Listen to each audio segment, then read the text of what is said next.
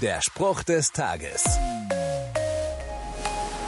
In Psalm 23 in der Bibel wird ein wundervolles Bild von einem gedeckten Tisch gemalt. Da steht, du bereitest vor mir einen Tisch im Angesicht meiner Feinde. Das heißt, Gott versorgt mich und will, dass es mir gut geht. Da steht aber dann auch, du salbest mein Haupt mit Öl. Das Öl ist Zeichen für Freude und Wohlstand. Beides hat Gott für mich heute und zukünftig im Sinn. Und dann steht da, du schenkest mir voll ein. Gott ist nicht geizig, wenn er gibt. Der füllt das Glas bis zum Rand. Er gibt gerne. Wo erlebst du in deinem Leben, dass Gott dir gerne gibt?